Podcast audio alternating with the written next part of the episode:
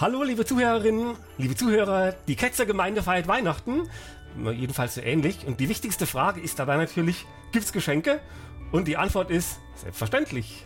Aber die Geschenke sind wir sozusagen selber, denn wir werden das Jahr 2021 mit einer großartigen Besetzung beenden, nämlich mit den Ketzer All-Stars. Und ich begrüße The Hardest Working Man in the Atheist Show Business. Hier ist von aviq.de Marc Niedermeyer. Wuhu.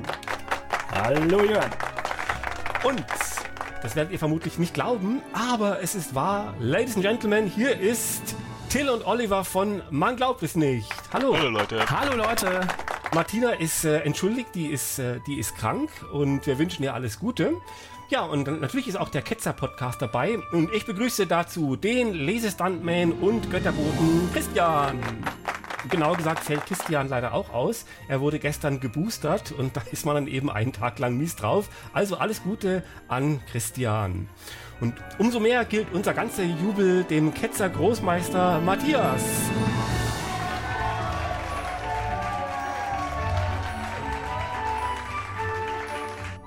Genauer gesagt ist Matthias im Moment aber nicht verfügbar.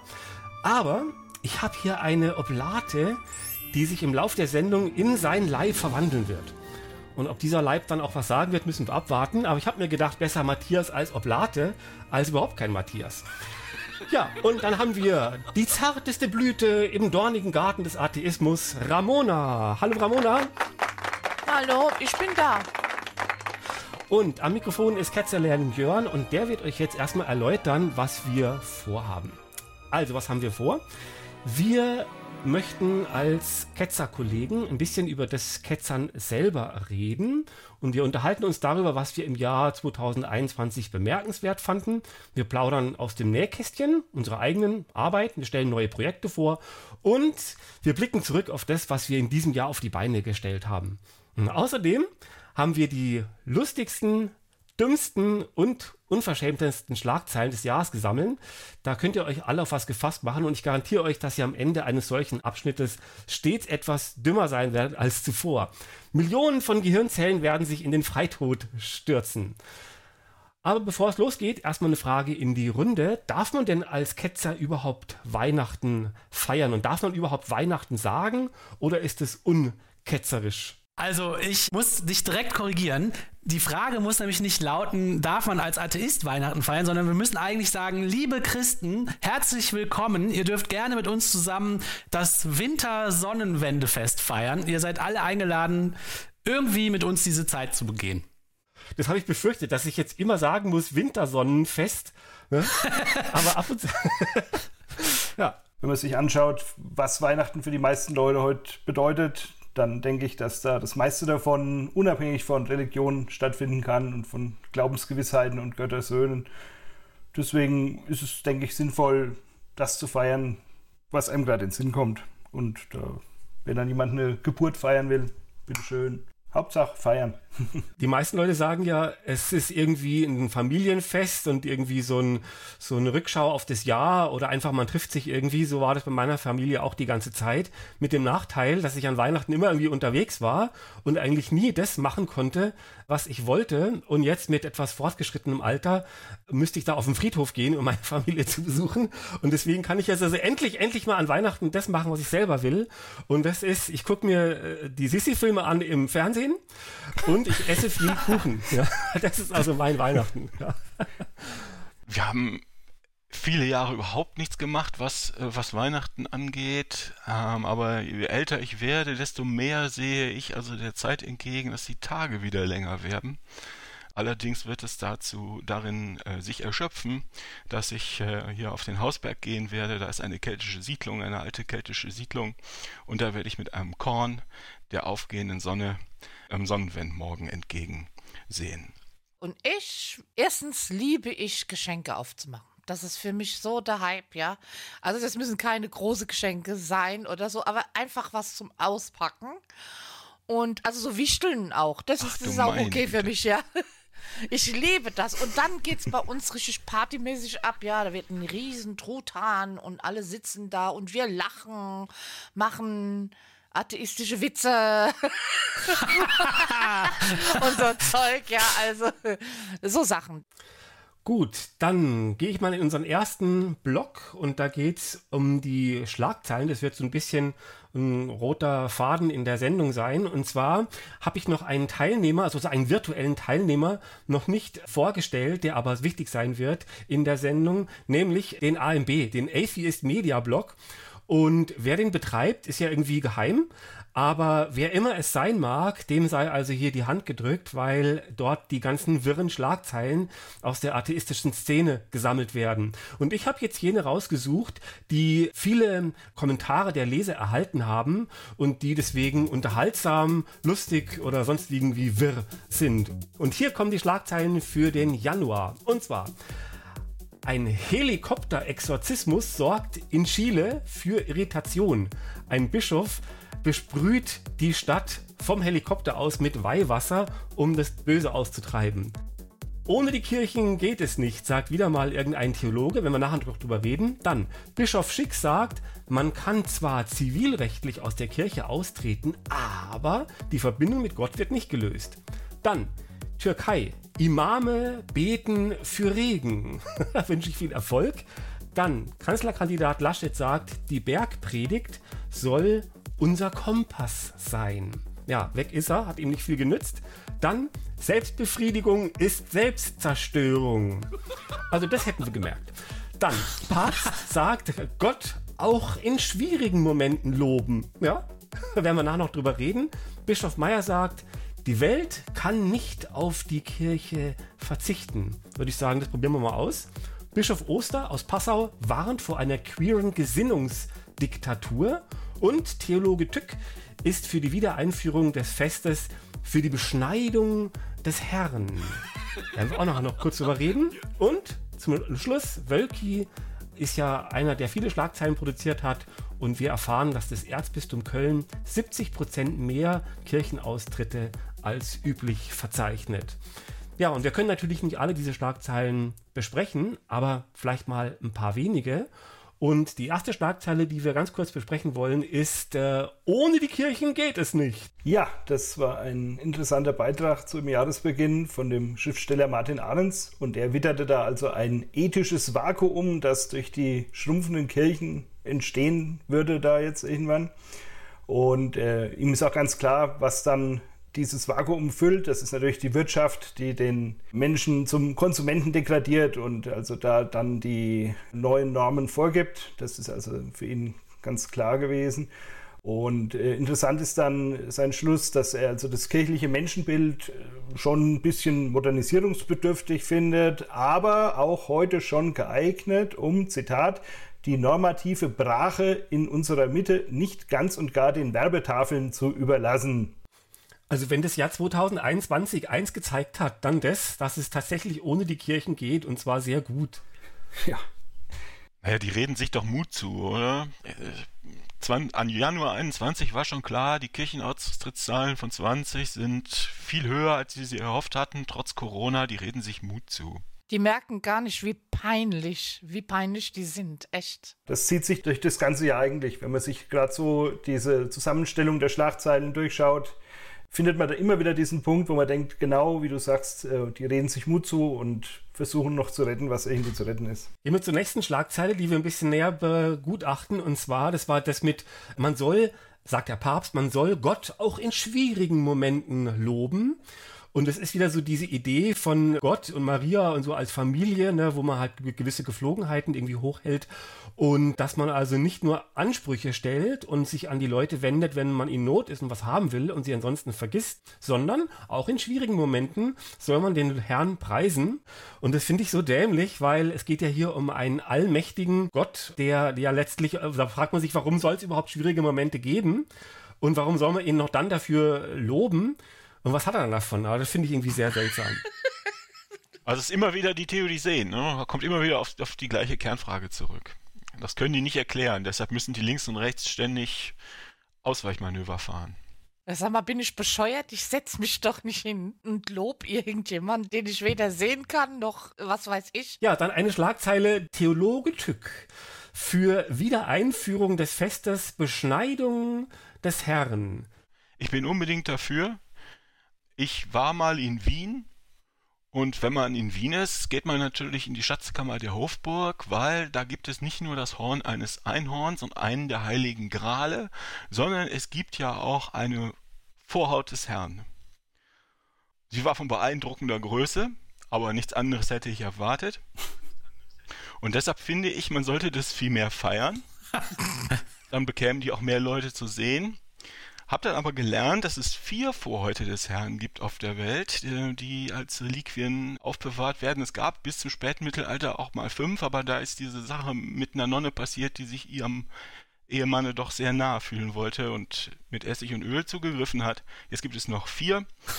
Und äh, es gibt natürlich auch immer die Fragen, warum gibt es da vier? Aber um ehrlich zu sein, Wunder geschehen immer wieder und es gibt ja auch Götter mit vier Armen. Also praktisch die dreifaltige, die vierfaltige äh, Vorhaut. Wieso ja? denn? Vier Gut, Arme, äh, also vier alle- Vorhäute. Ich sehe das Problem nicht. So, was wissen wir über den Körperbau von Göttern? Ja, aber Leute, äh, das kann man uns dann auch schon vorwerfen, ne, dass wir uns jetzt hier sehr kindisch und infantil auf diese Schlagzeile gestürzt haben. Deswegen bitte ich wieder um theologische Ernsthaftigkeit, denn Theologen haben herausgefunden, Gott verändert den Modus seiner Anwesenheit. Ja, das war eine Schlagzeile, die mir auch selber noch in Erinnerung war. Da haben also zwei Theologen, der Matthias Sellmann und der Dr. Thomas Arnold, das untersucht und ganz klar herausgefunden, woran das denn liegt, dass sich immer weniger Leute überhaupt noch für ihren Gott da interessieren. Und das kann ja nur bedeuten, dass der Gott offenbar beschlossen hat, sich jetzt aus dem irdischen Tagesgeschäft mal zurückzuziehen ein bisschen. Und das, obwohl er nach wie vor ja gefunden werden möchte eigentlich, aber eben anders als bisher. Welche Methoden das zur Gottesfindung waren, die da bisher funktioniert haben und jetzt nicht mehr, das geht leider nicht so ganz aus dem Beitrag hervor. Im Grunde geht es auch gar nicht so primär um diesen Gott und wie man den findet und warum man ihn jetzt nicht mehr findet, sondern darum, dass die Christen neu lernen müssten, sich in einer postchristlichen Gesellschaft zurechtzufinden. Und für mich klingt es also so, wie kann es gelingen, diese religiösen Wunschfantasien mit dem Wissen und der Vernunft und der intellektuellen Redlichkeit jetzt noch irgendwie unter einen Hut zu bringen. Das ist also auch in dem Beitrag angesprochen, dass ja die Wissenschaft jetzt so viel rausgefunden hat und da kann es ja nur so sein, dass der liebe Gott sich jetzt eben ein bisschen versteckt und den Modus seiner Anwesenheit verändert hat, wobei dann eben Abwesenheit der Modus ist, nach wie vor.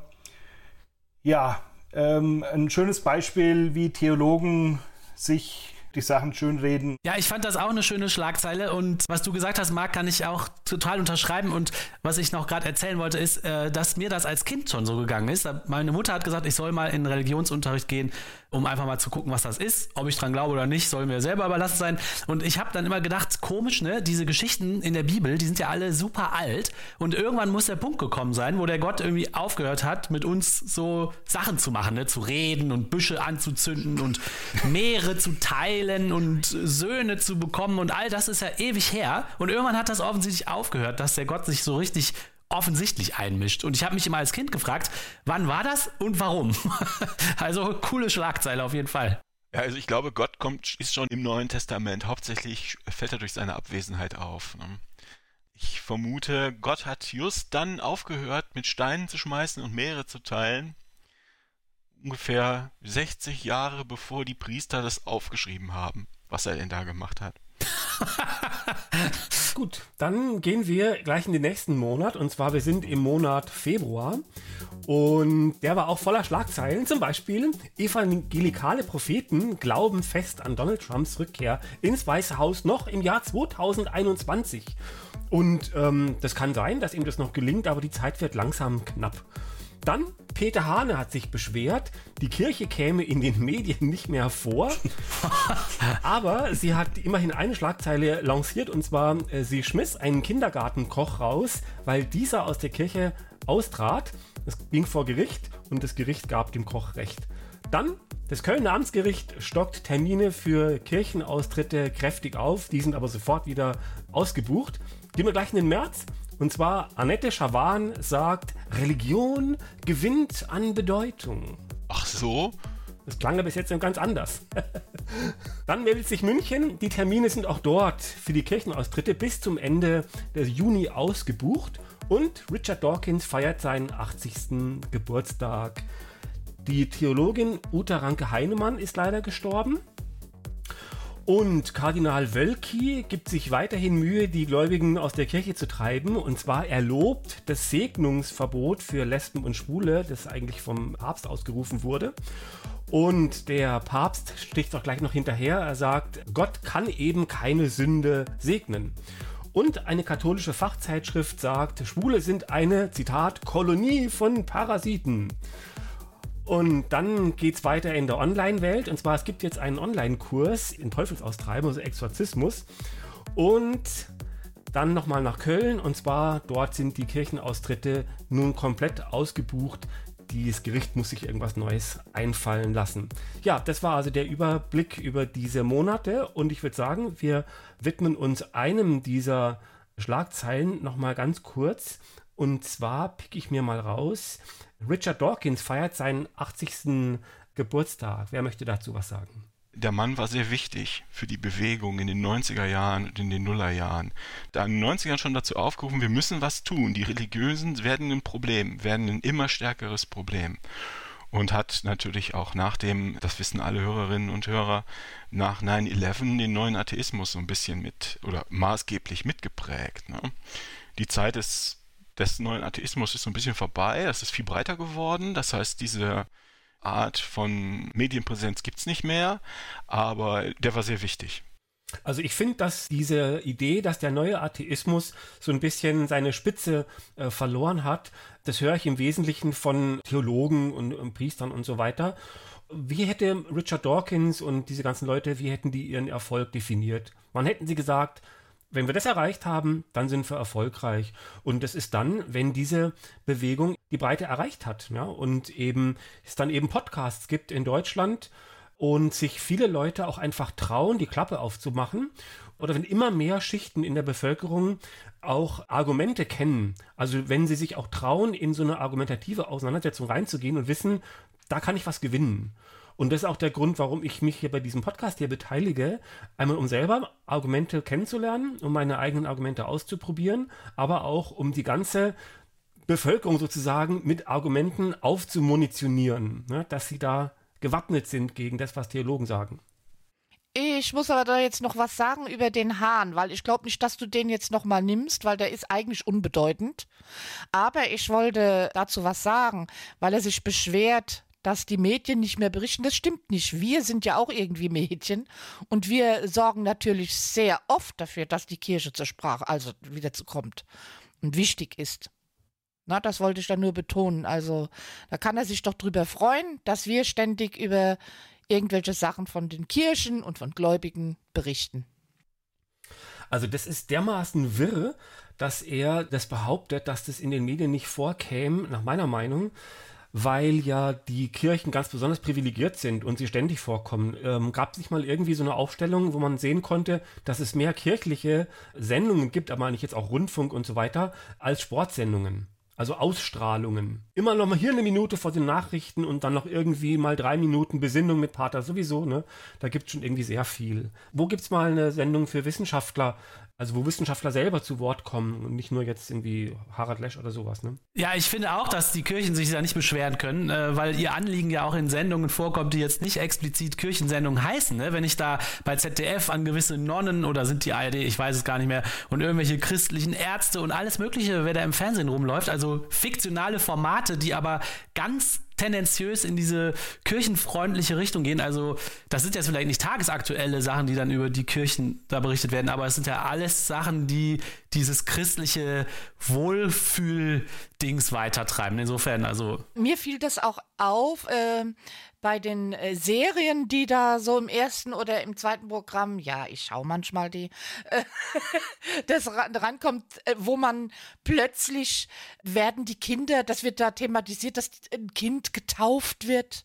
Immer positiv äh, darüber berichten, ne? dass es dann äh, am Ende wurde das Kind tatsächlich getauft, weil die Mutter, die war irgendwie so skeptisch, ja, nee, ich glaube ja jetzt nicht so, warum soll ich das Kind taufen? Und dann haben die da so tolle Argumente gebracht in der Familie. Dann macht es, ah ja gut, dann lasse ich das Kind ja doch taufen.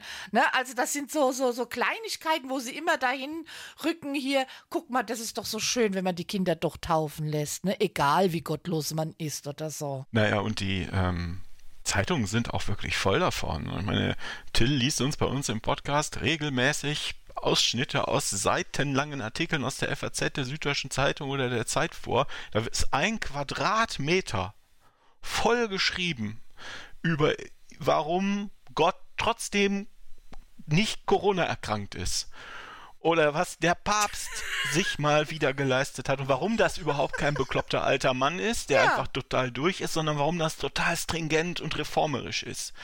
So, da soll mal irgendjemand mit irgendeinem anderen Thema kommen und zur FAZ gehen und sagen, jo, ich hätte gerne einen Quadratmeter. Peter Hane, piss off. Dazu kommt natürlich auch noch die ganze Berichterstattung, die sich kritisch mit der Kirche auseinandersetzt, wo es ja gerade in der letzten Zeit sehr viel, oder auch satirisch, was ja auch auffällt. Ich habe schon den Eindruck, dass das schon äh, deutlich zugenommen hat, dass also auch die Kirche Zielscheibe, sich selber zur Zielscheibe macht von Spott und Satire und Hohn, solange es noch möglich ist. Es gibt ja auch Fälle, wo dann die Satire einem im Hals stecken bleibt in Anbetracht der Kirche, aber es gibt auch genug Möglichkeiten, also wo die Kirche auch noch auftaucht, eben nicht in der Rolle, die sie gerne hätte. Und ich würde sagen, das ist auch ein Erfolg dieser, weil wir gerade von Richard Dawkins sprachen und dieser Bewegung, die wir ja auch fortsetzen wollen, dass wir einmal die Argumente kennen und vortragen und auch bekannt machen wollen, aber dass wir auch diesen unverdiensten Respekt demonstrativ verweigern und da eben auch Spott uns erlauben und Häme und Satire und Überspitzung, Sachen, die ja völlig tabu waren. Und je mehr wir das machen, desto mehr ist es wahrscheinlicher, dass dann auch irgendwann erstmal kleine Medien, dann große Medien, dann Massenmedien das auch machen. Und dann gibt es natürlich erstmal die Entrüstung und dann wird der Fernsehrat alarmiert, ne? aber dann holen sie sich da eine blutige Nase. Irgendwann wird es passieren und es ist ja auch schon passiert und dann wird es durchgesetzt. Also so langsam sehe ich da, dass wir da auch Erfolg haben mit unserer, mit unserer Mission. Ich habe noch einen ganz kurzen, ganz kurzen Punkt schnell, ja, dann spiele ich da noch schnell rein. Und zwar diese Sendung, Ramona, was du gerade gesagt hast, ne, dass dann da ne, der Kind getauft wird und dass da ein schönes Drehbuch geschrieben wird. Das nervt mich auch, diese Sendungen, wo dann irgendwie eine Nonne oder zwei, aber im Grunde als Detektivinnen, da irgendwelche Fälle lösen oder immer in der Gemeinde alle wissen, was so Kasse läuft und dann immer so hintenrum so ein bisschen für das Gute sorgen und so, ne. Und das hat ja mit der Bösartigkeit der christlichen Lehre ne, mit der Theologie gar nichts zu tun und das ärgert mich so ein bisschen, dass da so ein Image so reingewaschen wird. Ja, diese Nonnen, das waren so richtige Bitches früher, ja. Also die brauchen jetzt sich gar nicht so heilig, dass man die immer so dahin stellt. Ne? Was ich noch sagen wollte, ist, kennt ihr die Sendung noch vom Kerner mit Richard Dawkins? Ja. Habt ihr das gesehen? Ach, grauenvoll. Das Peinlichste. So peinlich. Pass mal auf, das ist jetzt schon sehr, das war in der Anfangszeit, wo Richard hier bekannt wurde auch, ja, durch God Delusion, hat auch das Buch vorgestellt. Das war die peinlichste Sendung, wo ich in meinem ganzen Leben gesehen habe, ja. Die haben den ja niedergemacht dort. Die haben den ja so niedergemacht, den, den Mann, dass er da saß und sagte, was wollen die eigentlich von mir? Ja, was soll das alles? Und heute, ich bin mir sicher, heute dürften die mit dem Mann so nicht mehr umgehen weil wir, äh, was sich geändert hat in unserer Gesellschaft, was ich richtig cool finde, dass das jetzt salonfähig ist, dass wir die, die Kirche so richtig mal den Marsch blasen und sagen, hier Leute, das passt uns nicht und das, was ihr mit den kleinen Kindern äh, gemacht habt, das passt uns nicht. Wisst ihr, es wird jetzt wirklich offen darüber gesprochen. Man darf darüber sprechen, ohne dass man von der Gesellschaft gelünscht wird, weil wir einfach mehr geworden sind. Ja, ja sie haben die Macht nicht mehr den Deckel drauf zu halten. Ne? Ja, ich schließe mich dir an, Ramona. Ich finde auch, dass diese falsche Vorsicht die den Kirchen oft entgegengebracht wird. Man darf das nicht kritisieren, wir verletzen hier Gefühle, man darf nichts Negatives sagen und schon gar nicht sich lustig machen. Das ist auch das, was du sagst, Jörn, das kann ich auch nur unterstreichen, dass diese falsche Vorsicht und diese Samthandschuhe dass die fallen müssen und dass man Kritik bringen darf und dass man auch sich lächerlich machen darf drüber, das ist wichtig. Und die zweite Sache, die abgeschafft gehört, ist dieser, ich nenne das immer so, die Kirchen haben so einen Vertrauensvorschuss. Ne? Wenn ihr sagt, diese Nonnen, das sind dann so die Guten und die sind so sympathisch und dann lösen die so kleine Fälle, das und noch andere Sachen mehr. Das zielt alles so in diese Richtung, was die Christen machen und was die Kirche macht und was die Vertreter von denen machen. Das ist schon irgendwie gut. Ne? Da gibt es dann Leute, die vielleicht auch mal einen Fehltritt haben. Aber im Grunde genommen ist das erstmal das Gute. Ne? Die haben Krankenhäuser, das sind die guten Menschen, die haben eine Moral und, und dieser sogenannte Vertrauensvorschuss, dass man erstmal davon ausgeht, dass das die Guten sind. Das gehört halt angezweifelt und abgeschafft in den Köpfen. Und äh, ich denke, dass so wie ihr, Ramona und Jörn, dass wir hart daran arbeiten, gerade jetzt auch hier. Ist einmal mehr das Thema, äh, auf was ich fast in jedem Beitrag auf Abiku irgendwann zu sprechen komme. Und zwar geht es um die Legende der christlichen Moral. Das ist genau das, äh, der Dreh- und Angelpunkt. Also ich habe den Eindruck, die Kirche arbeitet daran, diese Legende aufrechtzuerhalten in den Köpfen von den Leuten, auch von denen, die mit Kirche gar nichts zu tun haben, wie ihr schon gesagt habt, dass zumindest auch die Wischiwaschi-Christen oder die Ungläubigen die Kirche als irgendwie im Grunde sicher bestimmt was Positives wahrnehmen oder auch den Glauben an sich oder Religion positiv äh, wahrnehmen. Und diese Legende von der christlichen Moral, das ist es, äh, wovon die Kirche bis heute noch zehrt und was ihr das Überleben noch sichert und wo sie auch nur noch daran arbeiten, die aufrechtzuerhalten. Es geht gar nicht mehr um die Inhalte, sondern es geht darum, diese Legende aufrechtzuerhalten. Wir sind doch im Grunde die Guten. An der Stelle ist natürlich völlig verdiente Werbung angesagt für dieses Buch, Die Legende von der christlichen Moral, ähm, von Dr. Andreas Edmüller, der auch eingeladen war für unsere Jahresend- irgendwas Feier, was man jetzt sagen muss. Ne? Für mich ist eine Weihnachtsfeier. Ne? Und, und er hat auch im Grunde im Geiste zugesagt, aber er muss äh, mit seiner Truppe Skifahren und er sagt, er ist derjenige, der das Auto fährt. Und deswegen diesmal nicht, aber er ist im Geiste äh, anwesend und wir können ihm alle nochmal hier Applaus äh, spenden für dieses tolle Buch und diese tolle Erkenntnis. Ähm, also wirklich ein Klassiker schon, dieses Buch. Okay, wenn wir gerade von Moral sind und ach, wir sind ja die Guten und wir wollen ja im Grunde nur in der Gemeinde für Frieden sorgen und dass alles gut läuft. Ne? Die, eine Schlagzeile will ich ganz gern noch herausgreifen. Und zwar Wölki lobt das Segnungsverbot für Lesben und Schwule. Und das, diese Schlagzeile, das fasziniert mich, weil da ist so dicht so viel dummes Zeug drin, dass ich gar nicht weiß, wo ich anfangen soll. Äh, Marc, das ist ja auch eine Sache, was du mit deinen Artikeln oft äh, hast, ne, dass man, dass man sieht, ah, ah, wo soll man da überhaupt anfangen? Ne? Also erstmal dieses Segnungsverbot, ich frage mich, also ich verstehe irgendwie die Lesben und Schwulen nicht, die da irgendwie noch von dieser Kirche gesegnet werden wollen, die in so übel äh, mitspielt und für so viel Leid verantwortlich ist, das nicht nur irgendwie theoretisch ist, sondern das tatsächlich stattfindet. Und das Zweite, das ist, das ist ja so eine Segnung, dass das so wichtig ist und so, man kann doch im Grunde jeden, jeden segnen. Was bedeutet denn das denn schon? Ne? Man segnet die Partnerschaft oder man, man wünscht sich was Gutes und so, ne? Was will man da jetzt jemanden aussperren? Und dann, dass der Wölki das tatsächlich lobt, äh, dass das also nicht nur halt leider so sein muss, sondern er lobt es sogar und brüstet sich damit. Und das ausgerechnet in Köln, also wo wirklich der konservativste Kölner mittlerweile begriffen hat, dass das Blödsinn ist. Und also da schütteln wirklich also alle mit dem Kopf. Ja? Man, also Köln verwandelt sich in so eine Art Headbang-Szene, ne? Und der Wölki da vorne weg, ne? Das ist so maßen, das ist peinlich, das ist dumm und das ist auch furchtbar ungebildet irgendwie und unmoralisch. Also das vielleicht ist so eine meiner Lieblingsschlagzeilen irgendwie. Es ist folgerichtig. Das kann niemanden überraschen. Das ist halt, äh, die Bibel sagt halt, die Leute muss man umbringen. Ne? Das ist ja sehr eindeutig. Ich weiß es nicht mehr, steinigen, oder? Bis sie tot sind, glaube ich. Und ja gut, da kommen wir jetzt nicht mehr mit durch, äh, aber unseren Segen kriegen sie nicht.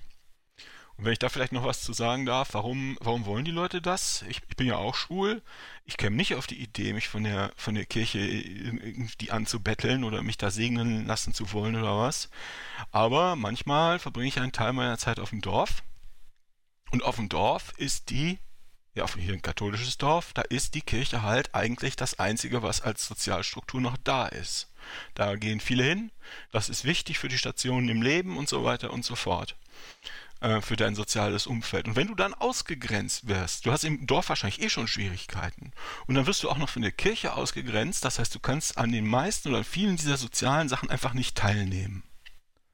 Das ist scheiße für die Leute. Um das mal, um Rosa von Braunheim zu zitieren, ne, nicht der Homosexuell ist pervers, sondern die Umgebung, in der er lebt oder das Umfeld, in dem er lebt. Und das ist halt das Problem hier im, in Kleindeutschland.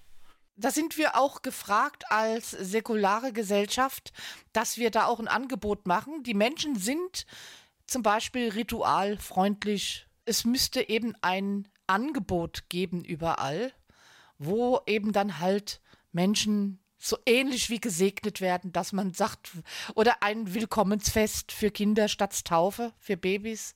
Ich habe das schon einmal gemacht und habe das schön geschmückt und alles. Also das ist, äh, kann man schöne Sachen machen. Wir müssen Angebote machen, finde ich ganz einfach, dass die Leute diese Rituale, bestimmte Rituale immer noch machen können, ohne dass es blödsinnig ist oder so. Ja. Also das finde ich eben auch das, das Gemeine. Also ähm, was beim, jeder, der bei einer Hochzeit war, der weiß, da geht es auch viel darum, um Respekt, ne, dass also jetzt das neue Paar, so die große Familie aufgenommen wird, ne, mehrere Familien kommen zusammen und so weiter. Das hat was Feierliches, was Offizielles irgendwie. Ne.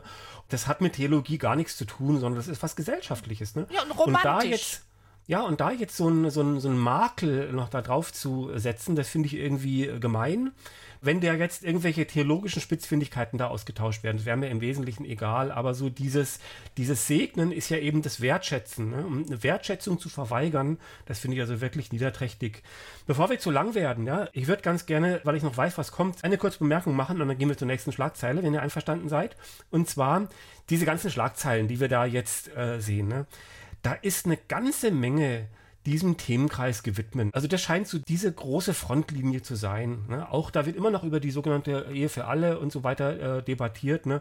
Ich habe da schon so viel weggelassen, aber da wird, wird noch viel davon kommen. Deswegen würde ich sagen, lassen wir uns mal hierbei und gehen in die nächste Schlagzeile ganz kurz. Und zwar hier, Marc dieser katholische Online-Kurs, dass da jetzt der Teufel ausgetrieben wird und dass man das lernen kann. Wie findest du das? Geil.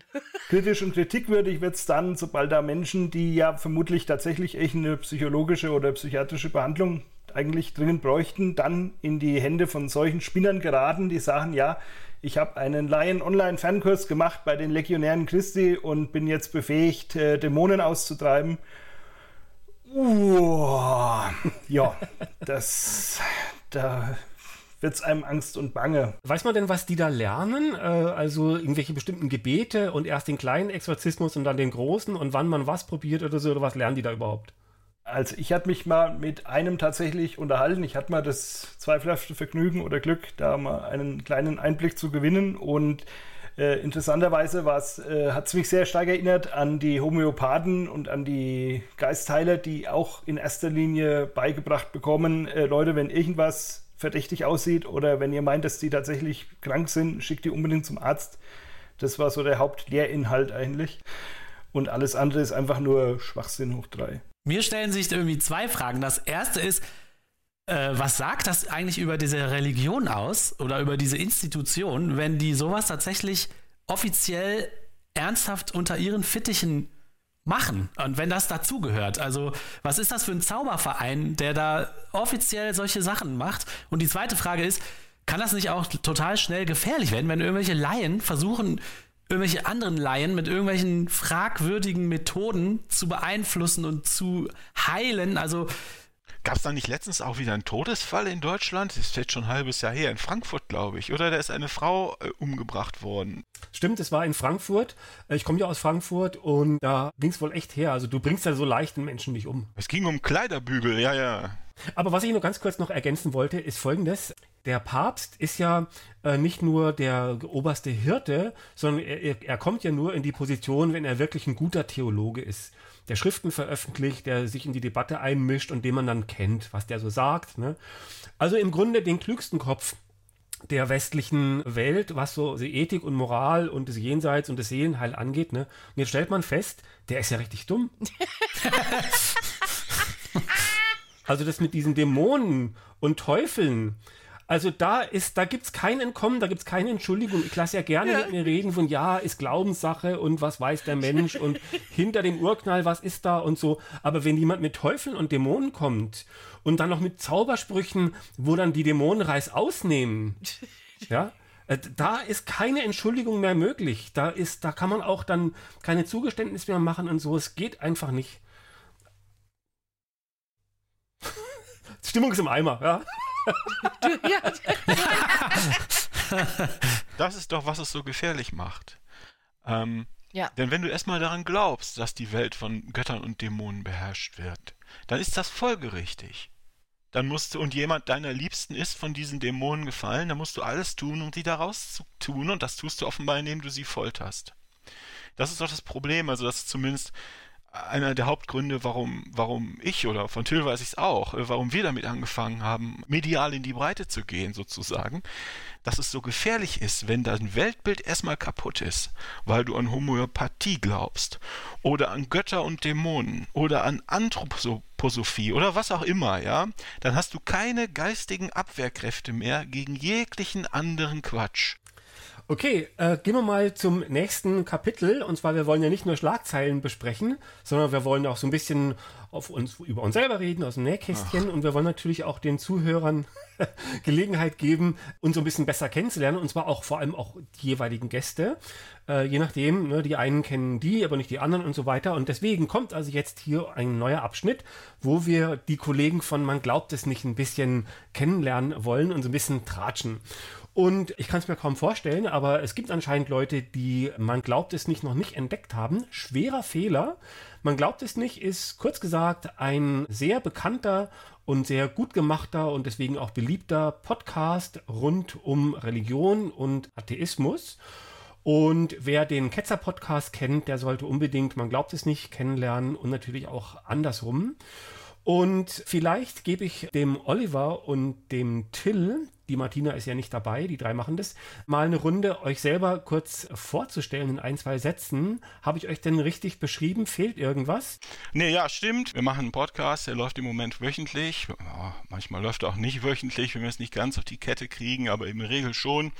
Da haben wir 2015 mit angefangen. Ich saß damals in, in den USA, in Florida habe die deutschen Medien verfolgt. Im Osten äh, sind die Pegida-Leute im, im Kreis gestampft.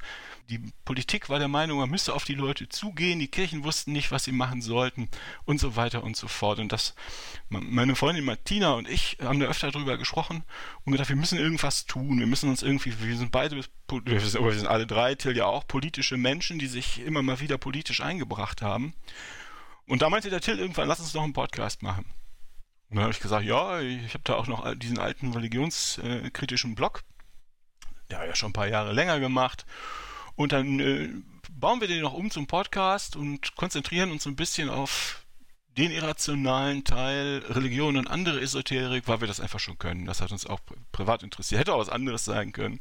Aber irgendwie muss man sich spezialisieren. Ja, und seitdem machen wir das und ähm, wir versuchen, die Gemeinde ein, ein bisschen zu stärken, ein gewisses Gemein Gemeinschaftsgefühl zu geben für nichtchristliche oder atheistische, äh, wie auch immer man es, humanistische Menschen, wie auch immer man es nennen möchte, äh, die vielleicht in Regionen leben, wo nicht jeder zweite oder Atheist ist oder Atheistin. Und was wir in letzter Zeit viel gemacht haben, ist, also in den Jahren hat sich das entwickelt, dass wir auch viele Informationen, von denen wir denken, dass die in, der, in den Mainstream-Medien eher so verschämt am Rande untergebracht werden sind, mal so ein bisschen aus dem Keller zerren und die mal so ein bisschen zeigen.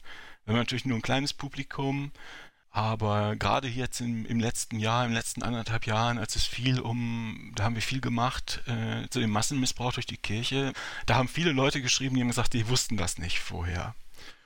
Und das fand ich dann extrem, extrem befriedigend. Oder wenn es auch darum ging, was für, was für politisch-christliche Netzwerke sich um die CDU, um die AfD ähm, und vielleicht auch um die anderen Parteien bilden und gebildet haben und wer da mit wem klüngelt und sowas. Soweit wir das auflösen können und zeigen können, wollen wir das halt machen.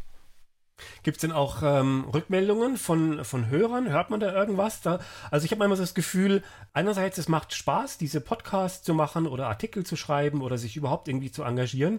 Auf der anderen Seite ist es auch oft so, dass man so ein bisschen in so ein schwarzes Nichts hineinruft und man hätte ganz gerne irgendwie Feedback irgendwie oder sei es auch Ablehnung, aber irgendwie, dass sich da Reibungsflächen irgendwie ergeben. Habt ihr denn? Äh Wir haben viele Rückmeldungen äh, über WordPress, über per E-Mail, in letzter Zeit auch sehr viel äh, über YouTube und auch deutlich besser, als ich erwartet hätte. Und was mich da immer ganz besonders freut, wir haben in diesem Jahr auch deutlich mehr als in den letzten Jahren Rückmeldungen bekommen, dass die jeweils schreibende Person, Autorin, Autor aus der Kirche ausgetreten ist und dass unser Podcast bei der Entscheidung eine wichtige oder zumindest eine Rolle gespielt hat. Und äh, das finde ich jedes Mal großartig. Also es passiert nicht jede Woche, aber jeden Monat schon mindestens einmal. Gibt es auch ein, ein Ärgernis des Jahres? Also für mich ist das ganz klar, was ich auch überhaupt nicht mehr verstehe. Das wirklich nicht mehr verstehe. Ähm, jedes Jahr treten ein Prozent der Katholikinnen aus der Kirche aus, im letzten Jahr vielleicht zwei Prozent, keine Ahnung. Was zur Hölle ist denn los mit den anderen? Es gibt also immer mehr Enthüllungen zum massenhaften Kindesmissbrauch durch die Kirche, generalstabsmäßige Vertuschungen durch Generalvikare, durch die Bischöfe, durch die ganze Hierarchie. Darüber haben wir, glaube ich, alle immer wieder berichtet. Keine Katholikin und kein Katholik da draußen kann mir behaupten, er oder sie habe davon nichts gewusst. Trotzdem treten jedes Jahr nur ein Prozent aus. Was ist mit dem Rest los? Sind die okay damit, was passiert? Sind die okay damit? Es geht auch darum, dass die das heute immer noch vertuschen wollen. Ja, es geht doch, es geht doch noch, noch weiter. Und das ist das, was für heute gilt. Klar, der Missbrauch war vorher, aber auch für heute gilt, dass sie immer noch immer noch das Vertuschen und man erfährt es ja nicht, ne, dass die von selbst in einem Fußballverein würden die, da, da wäre der Trainer, wenn der das machen würde, wäre sofort weg, der wäre raus. Ich kenne keine Anzeichen dafür, dass der Massenmissbrauch aufhört. Es gibt Dutzende von Studien mittlerweile dazu, zum Teil sogar von der Kirche selbst finanziert und beauftragt, die sagen, ihr habt die Strukturen so aufgebaut, dass es zu Kindesmissbrauch kommen muss, zu massenhaften. Das ist das erste Ziel. Die müssen damit sofort aufhören. Und dann reden wir darüber, was wir aufklären. Und deswegen, ich sage auch bei jedem Podcast, wenn wir darüber kurz das wieder anschauen, sage ich immer wieder, danke an die Gläubige, die ausgetreten sind und das nicht mitmachen und ein Zeichen geben. Vor den Leuten habe ich Hochachtung. Und man darf nicht vergessen, dass das Ganze ja nur das, also dass die Kirche das nicht selbst aufgedeckt hat, sondern dass das von außen angestoßen wurde. Da kann man sehen, wie wichtig das ist, dass Religionskritik da ist und auch dran bleibt. Also das ist ein bleibender Auftrag. Sobald diese Kontrolle von außen wegfällt, wird die Kirche wieder in diese alte äh, Strukturen zurückfallen. Sie wird dann einfach nur ein bisschen schlauer geworden sein, äh, mhm. äh, das zu vertuschen. Exakt. Also bleibt ein, ein bleibender äh, Auftrag. Und insofern haben wir also eine Zukunft als Ketzer. Und diese Zukunft werden wir auch äh, wahrnehmen und mit Inhalten füllen. Allerdings in unserer nächsten Aufnahme, diese ist jetzt erstmal äh, vorbei. Ich hoffe, es hat euch Spaß gemacht, liebe Zuhörerinnen und Zuhörer. Und ihr schaltet auch bei der nächsten Folge wieder ein und es wird wieder heiß hergehen und viele lustige Schlagzeilen und auch viele traurige Schlagzeilen enthalten. Und äh, bis dahin wünsche ich euch äh, alles Gute. Macht's gut. Bis gleich.